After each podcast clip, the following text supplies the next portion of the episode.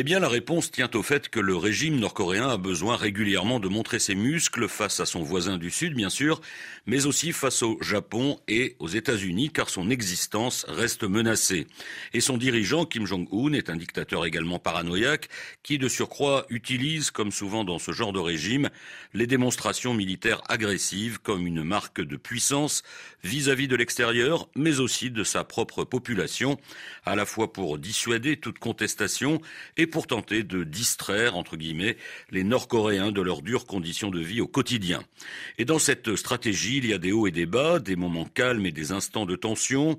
Alors avec ce qui s'est passé cette semaine, nous sommes clairement dans le deuxième cas de figure, une séquence qui a débuté il y a quelques mois avec toujours les mêmes signaux, des tirs de missiles à courte ou moyenne portée et même un tir de missile balistique intercontinental et donc cette semaine le tir de ce missile balistique à portée intermédiaire qui a porté très loin à 4500 km de son point de lancement après avoir survolé le Japon certes à près de 1000 km d'altitude. Au final plus de peur que de mal mais l'objectif était bien de montrer que Pyongyang était en capacité de frapper l'archipel.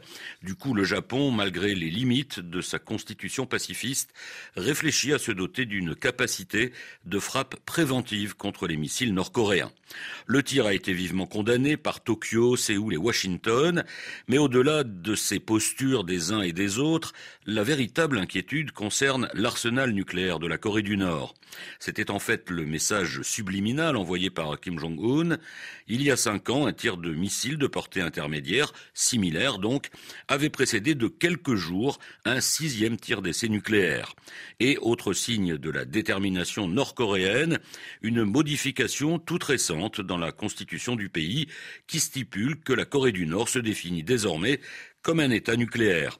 Une autoproclamation, certes, mais là encore, il s'agit d'envoyer aux puissances jugées hostiles un message on ne peut plus clair, d'où l'interrogation désormais, le leader nord-coréen va-t-il procéder à un septième essai nucléaire? Et si oui, quand? Consolation toute relative, ça ne devrait pas intervenir avant le congrès du Parti communiste chinois qui se tient à partir du 16 octobre. Pas question de venir perturber le déroulement d'un congrès du grand frère chinois mais à partir de fin octobre, rien n'est exclu.